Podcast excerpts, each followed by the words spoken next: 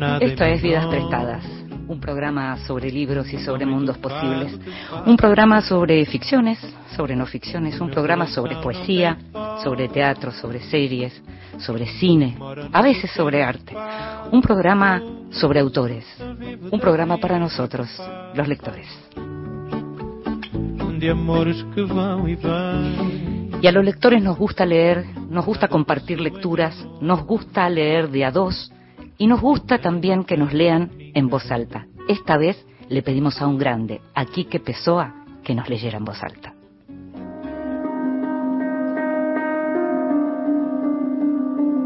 En voz alta, cuentos breves, poesía, lecturas para compartir. Una tarde a fines del verano pasado llegó a nuestra isla el más grande escritor argentino, Leopoldo Lugones, sin equipaje, de incógnito y con un revólver en el bolsillo.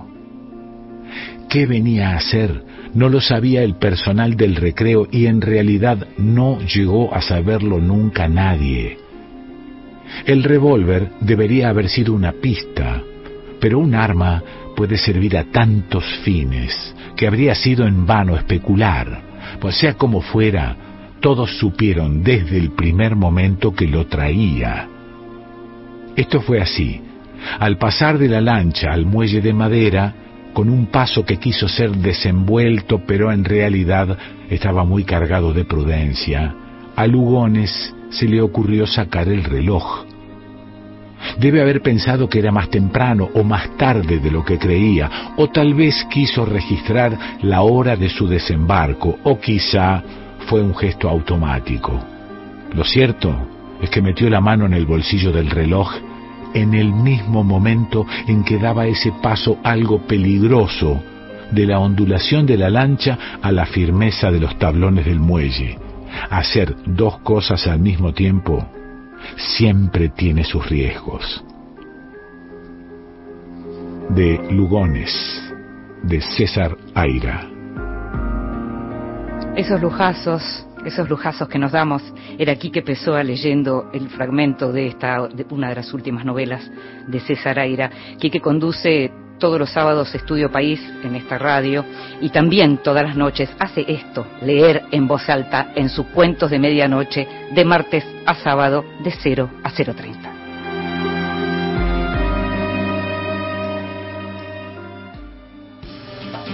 Estás escuchando Vidas Prestadas con Inde Pomeráñez.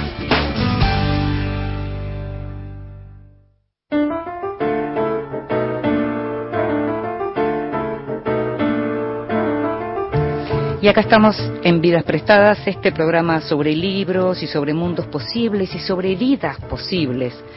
Y esta semana tuvimos el gusto de entrevistar a una escritora mexicana súper interesante que se llama Guadalupe Nettel, que es una autora premiada, prestigiosa, conocida, que acaba de publicar su última novela, que es una gran novela, que se llama La hija única y en donde lo que transcurre en esta novela, digamos, es una pregunta básica. ¿Qué, ¿Qué, es ser una madre? Así tan simple y tan complejo como eso. ¿Qué es ser una madre? Es la pregunta que recorre la hija única, esta última y gran novela de Guadalupe Nettel, que a partir de una historia real desarrolla una ficción en donde aparecen distintos modelos de madre que lo que hacen en realidad es ofrecer como una mirada aguda y muy actual a algo tan existencial como esta pregunta, ¿no? Eh, una amiga de Guadalupe estaba embarazada de ocho meses, esto es un episodio real, embarazada de ocho meses, los médicos le informaron que su bebé no iba a, no iba a, poder vivir una vez que naciera. Le avisan que no va a sobrevivir, con lo cual lo que aparece después es proseguir ese embarazo ya hasta el final sabiendo que ese bebé no tiene posibilidades de sobrevida. A partir de ahí, eh, esto se convierte en el punto de partida de la novela. Guadalupe Netel dice, no, no pude no pensar en, en escribir sobre esto, conversa con su amiga, empieza una serie de entrevistas y escribe la novela a partir de esa historia.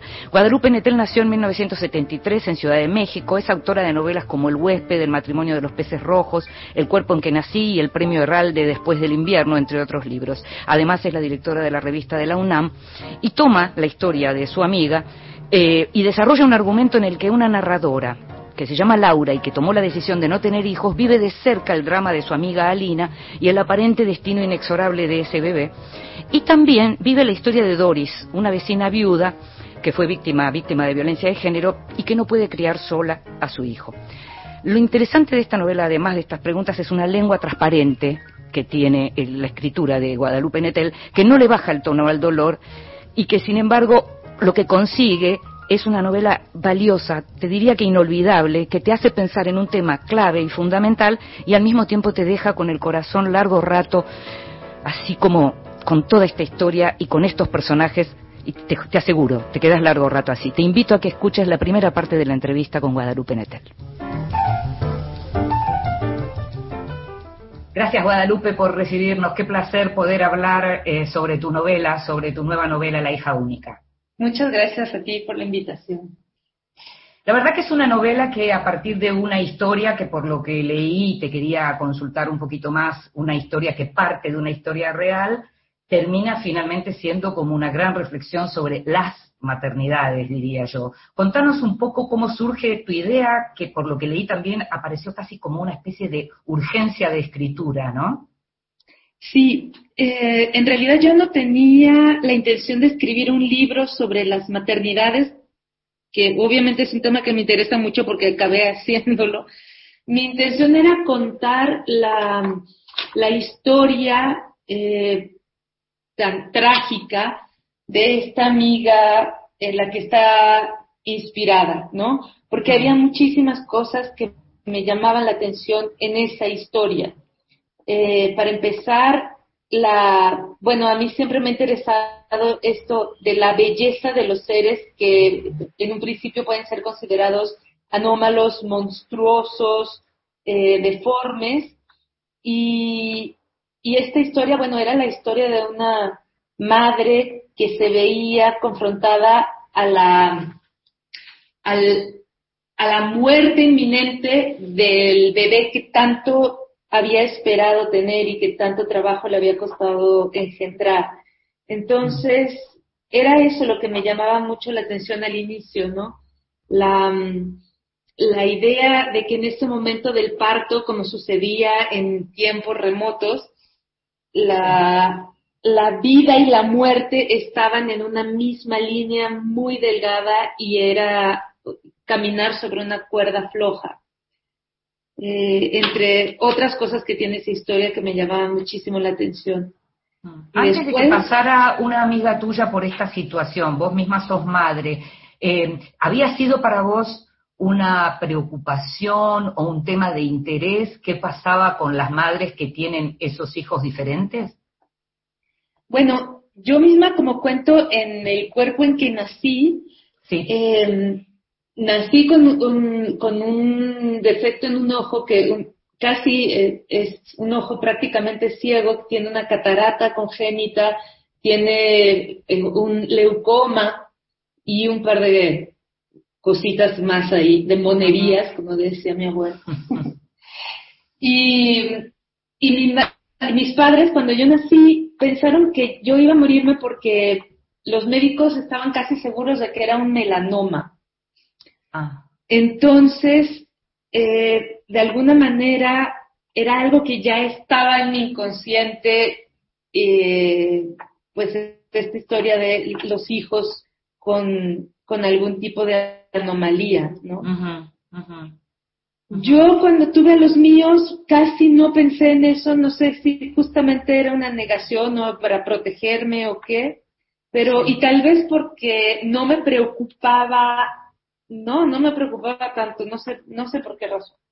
Pero bueno, viví muy de cerca este embarazo y viví sobre todo la angustia de mi amiga que estaba a punto de dar a luz a una niña que se iba a morir prácticamente de inmediato y que moría de ganas de ser madre. Mm. Entonces, es, la historia me parecía muy, muy atractiva eh, y también yo necesitaba entender qué había sucedido ahí, ¿no? Cómo todos nos habíamos comportado, las amigas, eh, la hermana, ella misma, etcétera. Cuando una historia no te deja dormir tranquila, es mejor escribirlo. Mm. contás también que le propusiste contar su historia y que para tu sorpresa ella aceptó. Sí, sí, sí, exacto, porque es una persona muy reservada, como lo cuento en la, en la novela, es una chica de la montaña, eh, como que prefiere esconder sus emociones, no hablar tanto de sus experiencias, etcétera. Es, no diría tímida, pero sí reservada.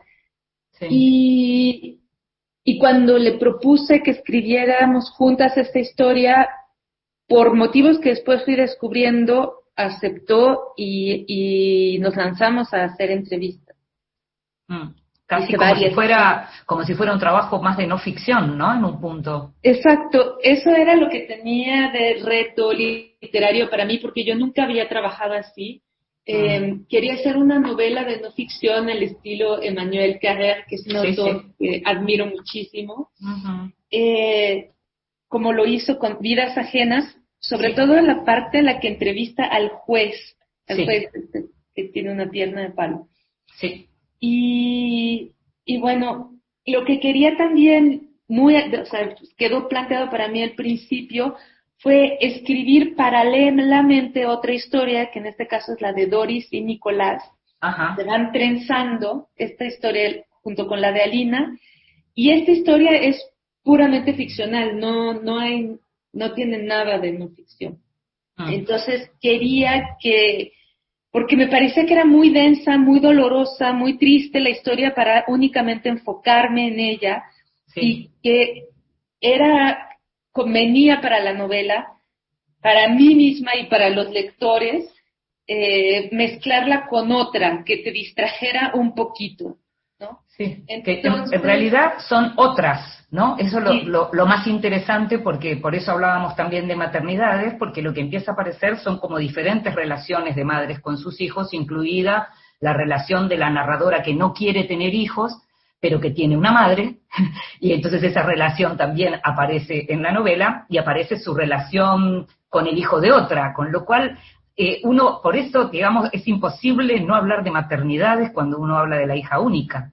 Claro, sí, sí. Y además para todavía poner un poco más de crema en el asunto, unos pájaros verdaderamente llegaron y se instalaron en mi balcón y se pusieron a criar, primero a empollar huevos y después a criar a un pichón al lado de donde yo escribía. Entonces, también acabaron entrando en la novela y entraron muchas madres así, ¿no?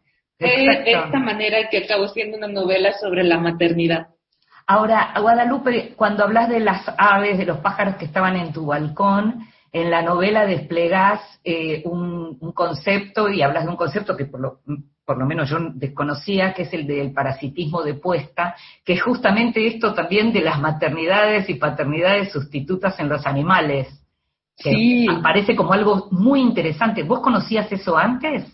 No, no fue durante la escritura de la novela que me puse a buscar y me di cuenta de que existían estos parasitismos de puesta que consisten en que la hembra, sobre todo son los pupusos que lo hacen, pero hay otras especies que se apoderan, o sea, van y ponen sus huevos en el nido de otra especie y tiran la mayoría de las veces los huevos de esos otros eh, aves, de esas otras que están empollando, para que se ocupen de sus huevos y no de los que ellos habían puesto en el nido.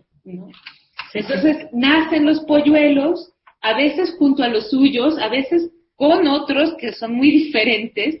Otra imagen que aparece que me resulta muy, muy, muy atractiva en la novela es la de los perros como hijos de baja intensidad. Me parece una gran frase. Después de que se volvió eh, una novela sobre las maternidades, también creo que yo lo veía más durante la escritura como una novela sobre los cuidados, ¿no? Sí. Sobre cuidar de la madre, cuidar de la, de la vecina, cuidar del hijo de la vecina, cuidar. Cómo uno va, eh, acaba cuidando de otros y también alguien cuida de nosotras en algún momento. Sí. Eh, me pareció que, que cuidar perros, tener perros es más o menos eso. O sea, yo veo el vínculo que tienen las, mis amigas o mis amigos con sus perros y es familia absoluta. Sí, sí, sí, sí, claro, claro, claro. Es muy, es, es, muy interesante. Y esto que mencionás vos de, de lo que tiene que ver con el cuidado o los cuidados, que es justamente uno de los temas de preocupación en este momento en donde está habiendo esta revolución en, en términos de lo que es la mujer, la figura de la mujer en todo el mundo, aparecen los temas de la violencia, aparecen los temas de las desigualdades y aparece justamente el tema de, los cuidados que recaen habitualmente en las mujeres. Pero algo que también toca la novela y que me resulta muy interesante es las amistad, la amistad de las mujeres atravesada por el deseo o no de la maternidad, que eso también es algo sobre lo que estamos prestando muchísima más atención. Amistades que pueden disolverse cuando no hay como un destino común en algún punto, ¿no? Sí, sí, totalmente. O sea, creo que hay otro de los temas de la novela es justamente este del, de la, del encuentro, ¿no? El encuentro como algo mágico, como algo casi sagrado, místico. Los surrealistas eh, Bretón y compañía lo veían así. Es, es como cuando verdaderamente se encuentran dos subjetividades o dos almas, por decirlo metafóricamente, em, y se vuelve algo único, ¿no? Por ejemplo, Laura. Sí. Hay gente que, que piensa que Laura se arrepiente de no haber sido madre y que entonces se vuelve una madre sustituta, pero para mí no es el caso en absoluto, es que ella no cambia de opinión sobre los niños, no es que de repente los niños te caen bien, sino, que ese niño, claro, ese niño en particular que tiene esas circunstancias particulares, que está en su vida por una razón especial, porque su vecino lo oye llorar, logra causar algo en ella, mover algo en ella que de repente le resulta imposible no estar imantada por ese mm. ser, ¿no? Independientemente de que sea niño, hombre, mujer o lo que claro, sea. Claro, es una persona. Exacto, lo mismo le pasa a Laura con Doris, ¿no? Cuando Doris le dice, bueno, ¿cómo se llama esto? Ella dice, pues es que creo que no tiene nombre, ¿no? Mm, mm, es, es, eres tú y soy yo y somos, y, y es este momento y ya aparecen, e, es interesante porque aparecen distintos vínculos entre mujeres, aparecen las competencias también, porque aparecen las competencias entre madres y cuidadoras, entre madres y madres sustitutas. Es, aparece lo que es la sororidad, la hermandad entre mujeres, pero también una competencia feroz por la criatura. Sí, sí, sí, el vínculo con la niñera, ¿no? Que... Así es. Eh, yo creo que también algo que explica ese vínculo tan particular con la niñera es la, culpa que muchas veces eh, sobrevuela y como una especie de cielo nublado sobre las mujeres, ¿no? Las madres. Entonces, cuando hay una madre sustituta estamos muy tranquilas porque al, nos, nos relevan o sea, nos hacen sentir menos agobiadas, pero siempre hay algo ahí diciendo, este tiempo tú se lo podrías estar dando a ella, va a dejar a la hija, va a dejar una impronta en la niña que tú no vas a dejar, etcétera. O sea, hay como una relación de posesividad con los hijos que también creo que es cultural y que deberíamos de, de alguna manera eh, no sé, trabajar en ello para ver si nos logramos liberar. Porque también puede pasar a veces con una abuela, ¿no? Es decir, una madre que deja a su hijo con su propia madre y a veces es esa abuela la que ocupa un espacio en donde por un lado una necesita, digamos, el tiempo para desarrollarse o para trabajar, para sobrevivir y al mismo tiempo el, como el temor de perder el amor del cachorro, ¿no? Sí, totalmente.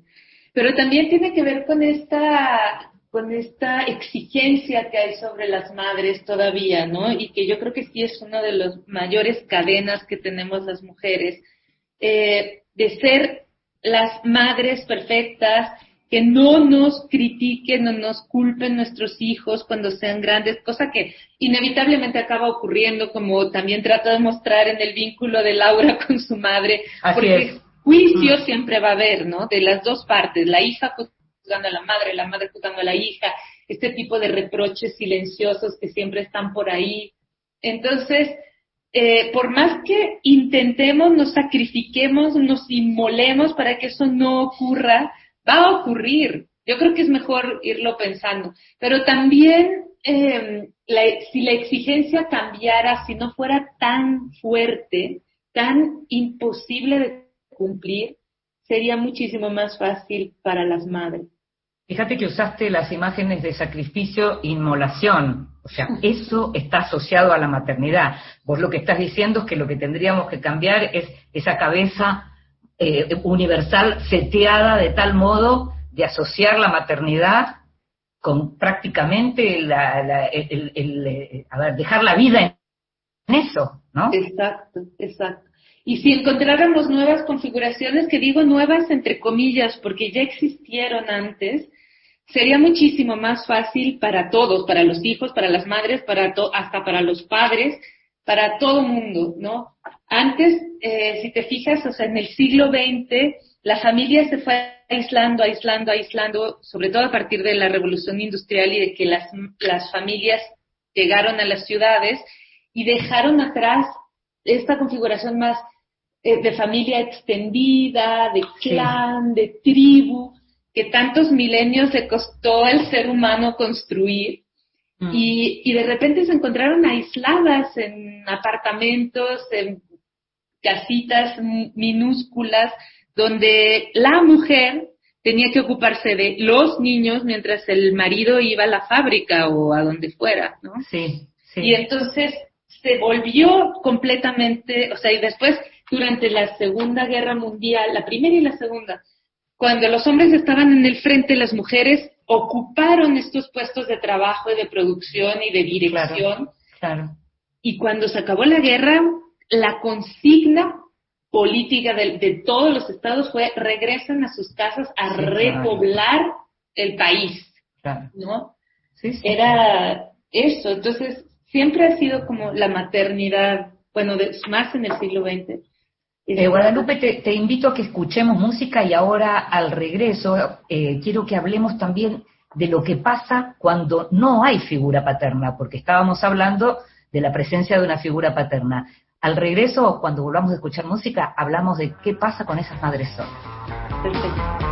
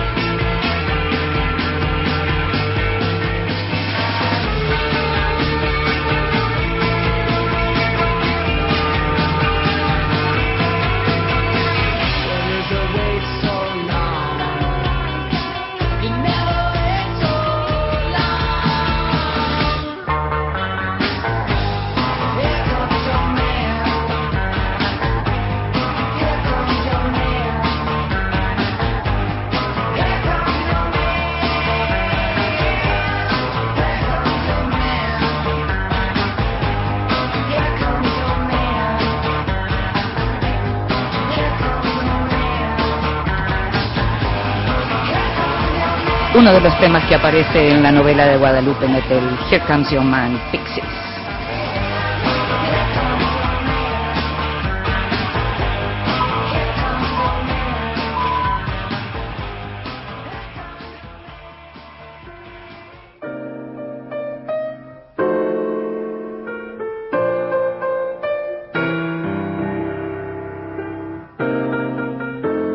El extranjero, de los que se habla en el mundo.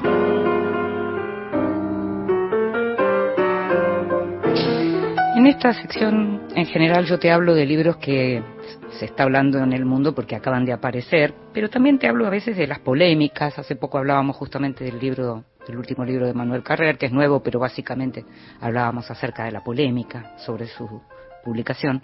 Y en este caso, esta semana la idea es hablar un poco de una polémica importante que está teniendo lugar en este momento, pero que además pone en escena todo lo que pasa con la industria editorial, no solo ahora, pero ahora en crisis, posiblemente más. Y es la polémica alrededor de los libros de la poeta norteamericana premio Nobel, la flamante premio Nobel Louise Gluck, que en su momento, el día que se le otorgó el Nobel, muy contentos todos empezaron a, ver quién había apostado por esta poeta que no era conocida en su momento para la traducción en español y efectivamente era la editorial Pretexto, que es una editorial eh, eh, prestigiosa, la que había publicado durante 14 años siete de los 11 libros de poemas de Louis Gluck. Em, y con lo cual, en ese momento habían contado que eran libros que no vendían más de 200 ejemplares, lo que significa realmente la apuesta por parte de un editor muchas veces por un autor en este caso no solo la, publicación, sino la traducción de estos libros.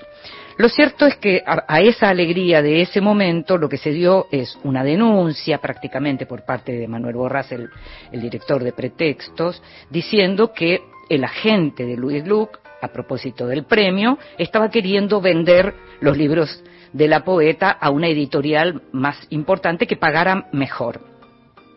Entonces hubo una carta que escribieron entre traductores y poetas y escritores del mundo, eh, apoyando la, editorial Pretextos y demás.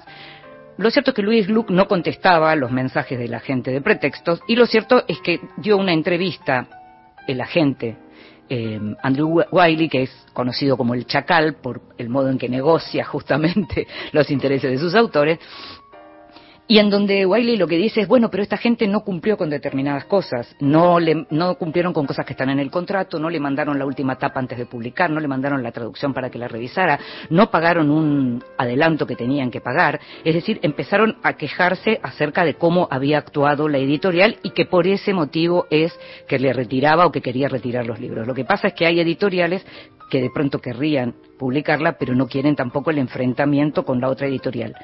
Y más o menos, tampoco es tan sencillo publicar libros de poesía, por más que sea hoy una poeta reconocida y prestigiosa porque acaba de ganar el Nobel, la poesía en general tampoco vende tanto. Lo cierto es que esta polémica sigue en el aire, no sabemos qué va a pasar, sí sabemos que están buscando candidatos para que publiquen en español a Luis Gluck. Este problema no se suscitó en otras lenguas, sino solo en español. Y como te dije, hay gente que está de uno y otro lado. En el medio, la poeta que se mantiene en silencio.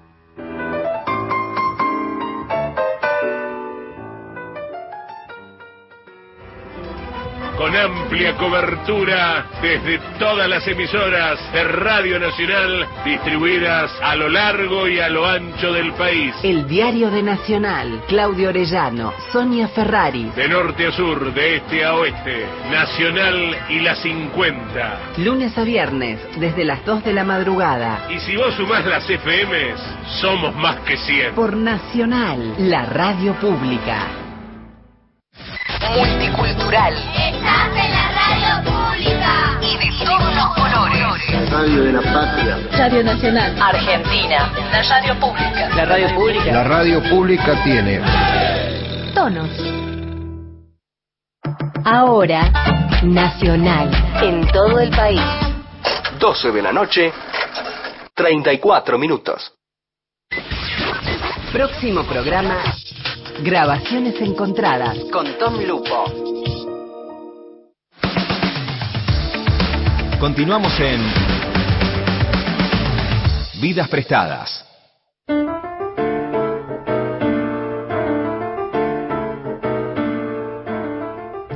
Y seguimos en Vidas Prestadas, este programa sobre libros y sobre mundos posibles, y estamos conversando con Guadalupe Netel, que es la autora de La hija única, una novela que justamente trata el tema de las maternidades, y comentábamos antes de escuchar música, a propósito, hablábamos a propósito de mujeres, mencionábamos la presencia de los hombres, pero ahora la pregunta es, y también tiene que ver, por supuesto, con la trama de, de la novela de Guadalupe, ¿Qué pasa cuando una mujer se queda sola con un chico y siente que no puede sola con él? Sí, porque justo eh, continuando un poquito con lo que decíamos antes, desde el momento en que ya no estamos con el clan o con la tribu o con el pueblo o con, yo qué sé, la familia extendida, cuando una mujer se queda sola, se queda no solamente sola, sino aislada. Y esto puede ser muy, muy agobiante. Eh, si, cada vez hay menos redes, ¿no? Para que te puedan apoyar. O sea, ¿qué haces cuando tienes que ir al dentista y tus hijos están enfermos? Pues cancelas la cita con el dentista. Siempre es esta idea de la, que nos transmitieron también, de la vida del hijo pasa primero que la vida de la madre, que era la consigna durante los partos, ¿no? Antes, o sea, si hay, hay, que elegir entre la vida de la madre y del hijo, se elegía siempre la vida del hijo y, y de alguna forma es algo que seguimos eh, pues creyendo o perpetuando. Claro, claro, sí, sí, es, es absolutamente, es tal cual, esa preeminencia, digamos, y, seguimos en lo mismo que mencionábamos antes en relación a lo que tiene que ver con, eh, digamos, con esta, el sacrificio, ¿no? El martirio. La el martirio de ser madre. ¿Cómo entendemos que viendo todo ese martirio, también existe el deseo? Porque algo que viene ocurriendo, lo conversábamos hace un tiempito con Pilar Quintana, con la escritora colombiana, justamente a propósito Claro, a propósito de la perra y a propósito de su propia vida y demás. Esto de que en determinados contextos lo que hoy sorprende en los grupos de las mujeres más jóvenes es que haya mujeres que quieran ser madres, ¿no? sí. Bueno, también lo puedo entender. Yo soy madre y lo disfruto muchísimo, ¿no? Mm. Eh, disfruto a mis hijos y pasar tiempo con ellos, etcétera. O sea, una cosa no quita la otra. Lo que pasa es que la sociedad está mal configurada está ah. injustamente configurada.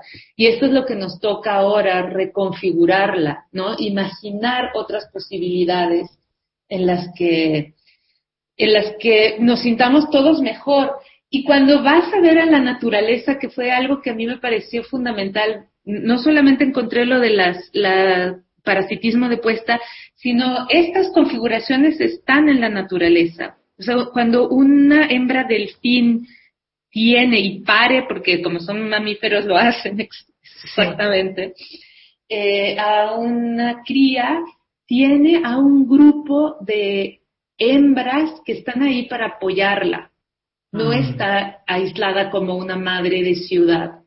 Mm. Lo mismo pasa con las elefantas, los lobos entran eh, igual al quite, sean machos o hembras. Ahí en la naturaleza muchos ejemplos de configuración eh, gregaria que yo creo que nos pueden inspirar. Hay una frase, eh, hay dos cosas, que dos frases que tomé nota que me interesaron. Una, el momen, un momento en donde la narradora, hablando de Inés, la hija de Alina, la niña que nació con esta dificultad, la niña que nació para morir y no murió, pero que es una, una chica diferente, digamos, eh, la narradora dice nuestra querida niña, habla de la hija de su amiga como nuestra querida niña. Y otra frase es los lazos sanguíneos no son garantía de nada. Y entonces ahí pensaba qué piensa no ya la narradora de la novela, sino Guadalupe Netel en relación a esto de los vínculos, ¿no? Y esta maternidad. ¿Alguna vez pensaste en ser madre adoptiva?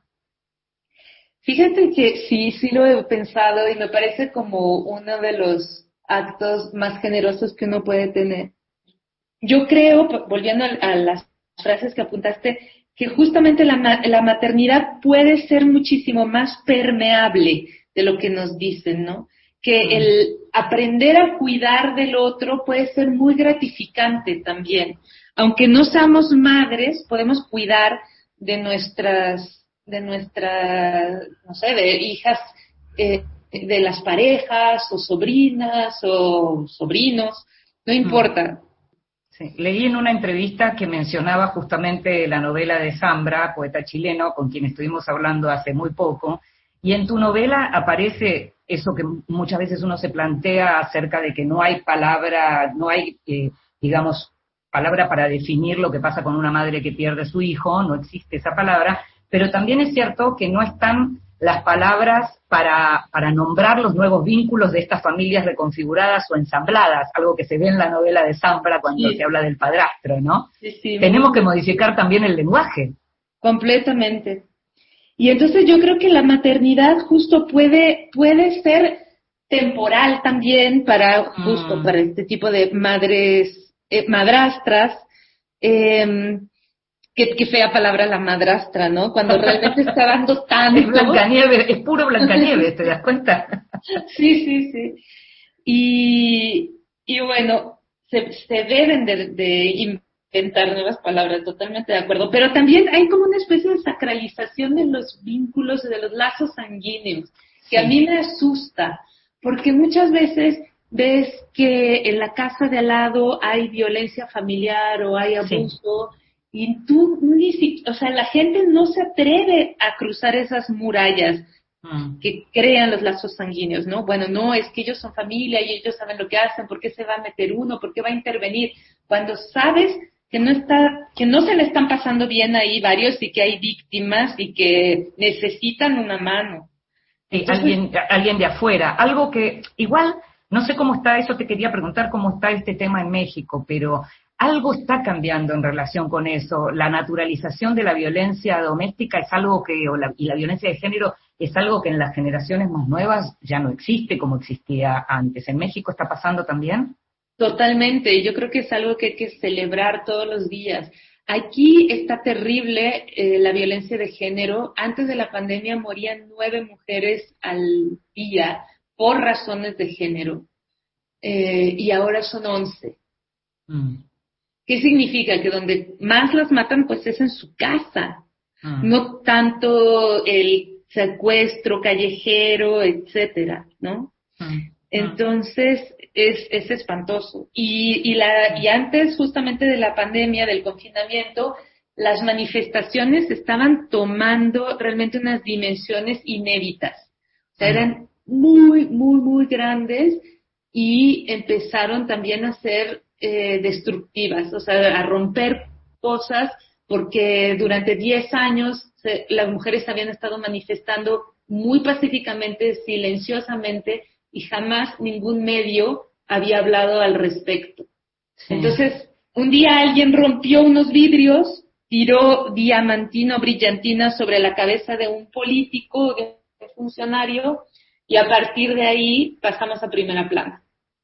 Vos decís que, por ejemplo, porque una de las cosas que te quería preguntar eh, tiene que ver con las madres de Juárez, de tantos años, que, fue como la primera vez que uno empezó a escuchar, en ese momento se decía feminicidio, nosotros decimos femicidio, pero para el caso es lo mismo, es decir, la, la muerte de las mujeres por su condición de mujeres. Me acuerdo haber hecho notas con madres de Juárez y pasó mucho tiempo hasta que finalmente el tema se termina instalando como una necesidad de cambio radical en las costumbres, en el mundo, en la sociedad en la que vivimos. ¿Qué pensás que pasó en el medio y cómo ves hoy, y pensando cuando termine la pandemia, cómo va a proseguir en tu país? Eh, es muy extraño cómo tardan los temas urgentes en ponerse sobre la mesa, en llegar a la conversación, en, en volverse importantes, ¿no? A mí me, Sí. me llama muchísimo la atención. Es un tema urgente desde que empezó. Y como dices, pasaron más de 10 años y nadie hablaba de eso. O una autora que ahora está muy de moda y a mí me gusta muchísimo, se llama Annie Ernaux.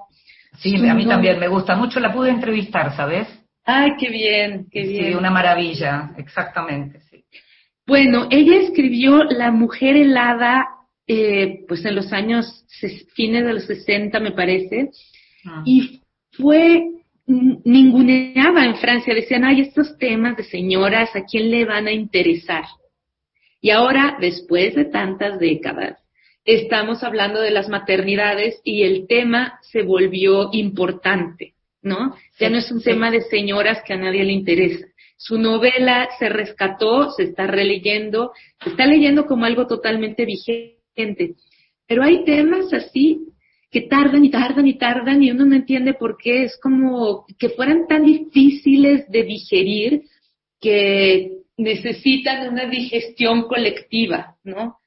sí, está bien esa imagen, me gusta, me parece que está muy bien esa imagen de digestión colectiva. Estaba pensando también hasta qué punto durante mucho tiempo la cuestión del feminismo aparecía eh, casi como, digamos, una suerte de, no sé, eran casi estudios, estaba, era un tema eh, al que se dedicaba menos gente y en la medida en que empezó a aparecer lo que solemos llamar feminismo sin marco teórico y en donde lo que empieza es esto que estás diciendo, las mujeres saliendo a la calle para decir no nos maten más, lo que aparece ahí es una reivindicación de otro orden y llega posiblemente de una manera diferente que cuando se teoriza más. ¿Será eso?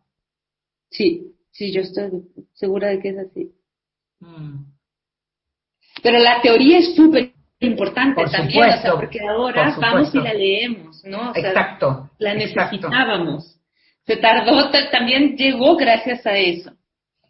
Sí, es cierto, y, es verdad que se necesitaba, y por eso aparece esa reivindicación, y por eso es interesante lo que estás diciendo ahora de Anier, no, justamente, porque se la, se la puede leer de otro modo. Ella también, así como mencionabas antes a Carrer, hace un trabajo eh, digamos, con los resortes de la ficción, pero con su propia vida. Vos venís trabajando bastante eso. Te quería preguntar, en esta novela en particular, en donde además no estabas trabajando necesariamente con tu vida, sino con la vida de alguien cercano a vos, ¿cómo, eh, ¿qué te propusiste hacer en términos del lenguaje? Porque hay como un lenguaje transparente, diría yo, en tu novela. Sí, ayer Mario Velatini estuvo hablando conmigo acerca de la hija única y utilizó la palabra terso, el lenguaje terso. Claro, claro, muy bueno, tal cual. Creo que justo la idea era, bueno, voy a contar una historia durísima, no quiero escatimar en los detalles de este dolor, quiero mirarlo de frente, pero ¿cómo puedo hacer para que esto pase también, no? O sea, no, no, tampoco se trataba de meter el dedo en la llaga más, o sea, y darle vueltas, echarle limón a la herida, como decimos en México, sí. sino, sino contarlo de una forma que abrazara, o sea, como que fuera, que las palabras apoyaran al, al lector a ver la luz que también tiene esta historia, o sea, que, que fuera justo transparente, que dejara pasar la luz. Entiendo. Y eso fue la búsqueda del lenguaje. Sí, la búsqueda y el encuentro del lenguaje. Otra cosa que te quería preguntar eh, tiene que ver con la música, que es algo que en general te acompaña. ¿Aparece la música en tus relatos? ¿También son un apoyo? ¿En tu vida es así? Sí, sí, sí. La música para mí es muy importante y la escucho eh, con atención. No soporto cuando es ruido de fondo. Mm me, me gusta sentarme a oír música o escucharla en el coche o, o, sea, en momentos en los que tal vez esté haciendo algo extra, ¿no? O sea, no solamente estoy quieta, pero, pero la escucho con mucha atención y creo que para mí ha sido una compañía impresionante. O sea, cuando se murió Leonard Cohen, yo sentí que se había muerto un amigo, alguien que, podía entenderme, que sabía quién claro, era. Claro, claro. Te hago la última pregunta. Algo que aparece en Alina, eh, que es la mamá de, Inés, de esta nena, em, aparece como una idea de, no es religión, sino de fe, ¿no? De fe en lo que puede conseguir un ser humano. Me gustaría preguntarte por eso último, ¿qué lugar tuvo esa idea acerca de lo que puede un ser humano, esta criatura que se aferra a la vida, por ejemplo, ¿no? Sí, yo creo que ahí, eh, sí, yo, para mí se reveló una pregunta importantísima cuando nació Inés, que es, o sea, porque se decía que no hablaba, que no iba a hablar, que no iba a oír, que no iba a ver, que era como un vegetal. Y eran diagnósticos muy muy convencidos, con todo el aplomo que a veces tiene la medicina, ¿no? Y de repente empezar a darte cuenta de que por más que haya estado ese diagnóstico, la niña pues tenía miles de sorpresas porque era exactamente eso, única, como todos los seres humanos. Fue contradiciendo uno tras otro los pronósticos, primero que se iba a morir y después que le iba a pasar todo eso, pero también había esta constatación de voluntad de vida. ¿Cómo alguien cuyo cerebro no funciona o prácticamente no funciona puede tener una voluntad de vida tan grande? O sea, ¿qué es en realidad la conciencia? ¿Tiene que ver con el cerebro o no tiene que ver con él? Y, quería poner estas preguntas, obviamente respuestas no tengo ni una, si no ah. tienen los científicos menos voy a tener yo, pero las preguntas me parecía importante plantearlas ahí, o sea, ¿qué hacía que esta niña tuviera esa, por qué quería vivir? Te hago una última pregunta para que me digas sí o no. ¿Vive? Sí.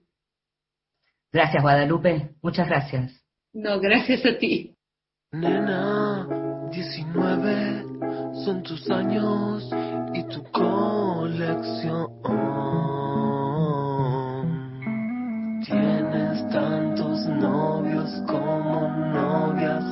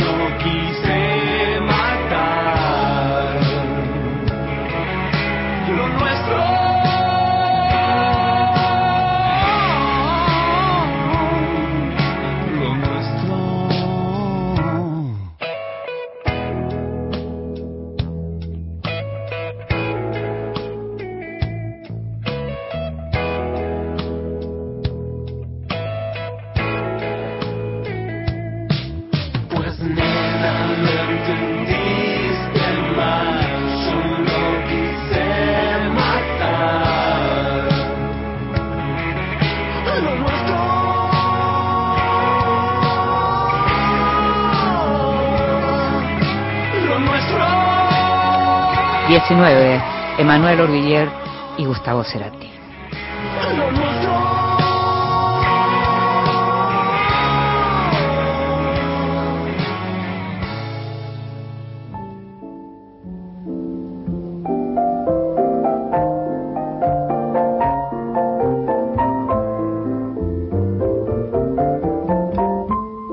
Mesita de Luz.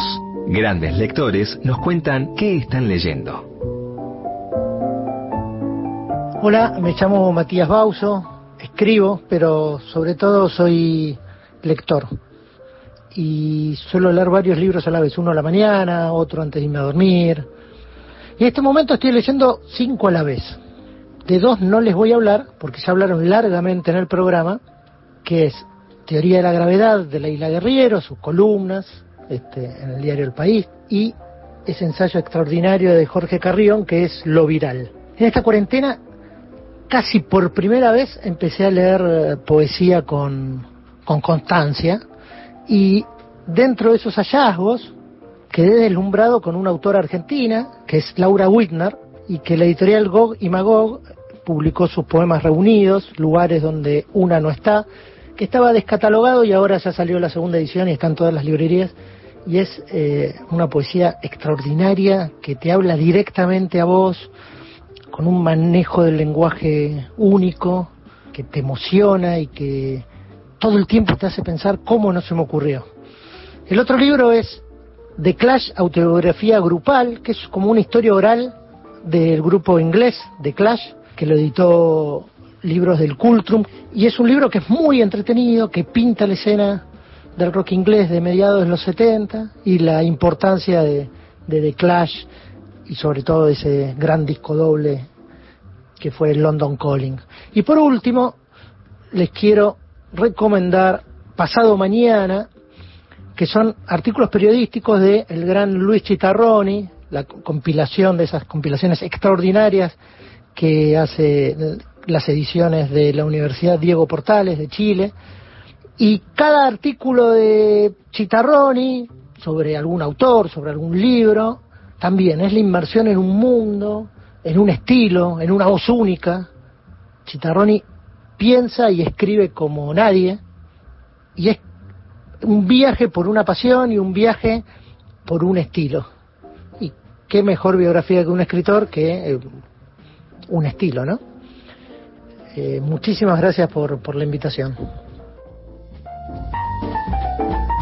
Lo escuchábamos a Matías Bauso contándonos qué está leyendo que tiene en su mesita de luz. Matías, tal vez lo lees, lees sus notas en Infobae, es autor de varios libros, entre ellos El deporte en el cine y 78, Historia oral del Mundial.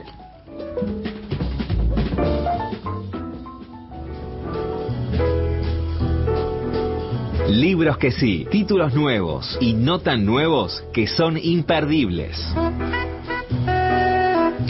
Me gusta cuando busco los libros para recomendarte en libros que sí, me gusta buscar algunos autores que de pronto son autores de los que no se habla tanto, pero que son autores sustantivos, en el caso de la literatura argentina esto es eh, me interesa particularmente.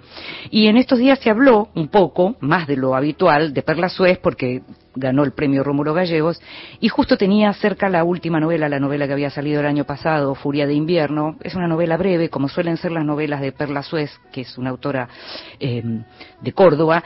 Eh, y es maravillosa, es volver a leer, cada vez que la leo, termino de leer, le digo, pero ¿por qué no se la lee más, hay que leer a Perla Suez. Furia de invierno es un texto en donde ella vuelve a, un estilo muy particular que tiene, en donde maneja muy bien la tensión narrativa, pero en lugar de contarte todo, te cuenta momentos, te cuenta momentos. Suele haber a veces, eh, en, varios de sus textos aparece también la idea de un policial, no la idea, en este caso como una persecución. Hay un hombre que, que, huye, el protagonista se llama Luque y huye y tiene un pasado tormentoso y un presente que no está nada bueno. Eh, se va al Paraguay, se va a Ciudad del Este y en el medio vos te estás metiendo en la historia personal y cuando te querés dar cuenta sobre el final, y no te quiero adelantar nada, todo se da vuelta porque lo que aparece es la historia argentina. Ya no estamos hablando de una historia personal, estamos hablando de la historia argentina y de momentos muy importantes de la historia argentina y de enigmas históricos de la Argentina. La novela se llama Furia de invierno, Perla Suez es la autora, lo publica Edasa y te recomiendo otros libros de, Perla como Letargo, por ejemplo, eh, o Humo Rojo, que es una novela bárbara también. Es eh, Perla Suez, acordate este nombre, tenés que leerla. Y otra autora que me gusta mucho, es una autora para chicos, que se llama Sandra Siemens, que es una autora bárbara también, eh, y acaba de publicar un libro que se llama Esa cuchara, y que lo recomiendo primero porque es un gran libro. Está muy hermosamente ilustrado por Bea Lozano, lo publicó Limonero. Es un libro, digamos, de tapadura, es un libro para chicos, pero también para grandes. Es ese libro que los padres le leen a los chicos y lo disfrutan, y que tiene que ver con la historia de una cuchara que trajo una bisabuela y que es ese tipo de, de, objetos que están en las casas y las mamás en general o las abuelas no te dejan tocar, pero que son los objetos que cuentan toda la historia. Se llama Esa cuchara y es la historia de la inmigración en la Argentina a través de esa cuchara. Por ejemplo, dice, ¿qué hace en el cajón de los cubiertos esa cuchara si no se puede usar? Tal vez solo esté esperando que una niña cuente su historia. Esa cuchara de Sandra Siemens, ilustrado por Bea Lozano de Limonero.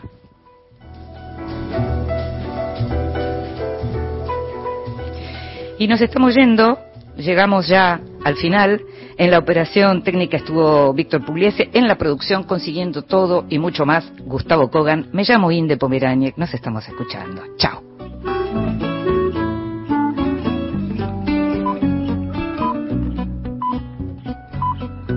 Não tenho nada em meu nome, somente o fato que.